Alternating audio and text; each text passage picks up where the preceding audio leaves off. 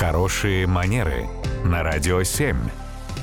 Татьяна, доброе утро. Доброе утро. Доброе утро, Татьяна. Не отпускает нас тема подарков, праздники никак не утихают. Карина интересуется, как принимать подарки, которые не радуют. А Как правильно благодарить? Как совладать со своим лицом, на котором все написано? Не знаю, надо ли благодарить.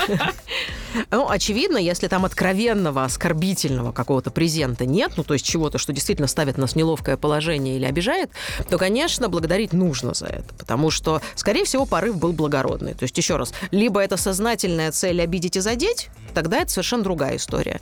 Если просто не угадали, не попали в, там, в какие-то вкусовые, я не знаю, особенности, ну, так получилось, что не понравился подарок, или у нас такой уже есть, да, ну, по какой-то причине, в общем, этот подарок нас не радует. Не знаю, Предыдущего виду. поколения iPhone подарили. Например, да.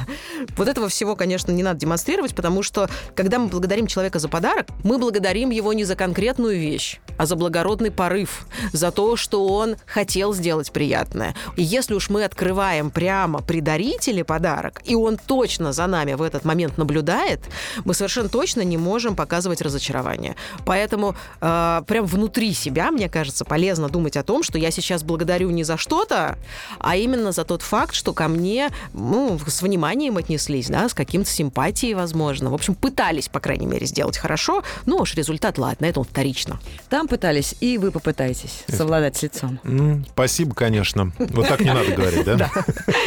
Спасибо, Татьяна. Радио 7.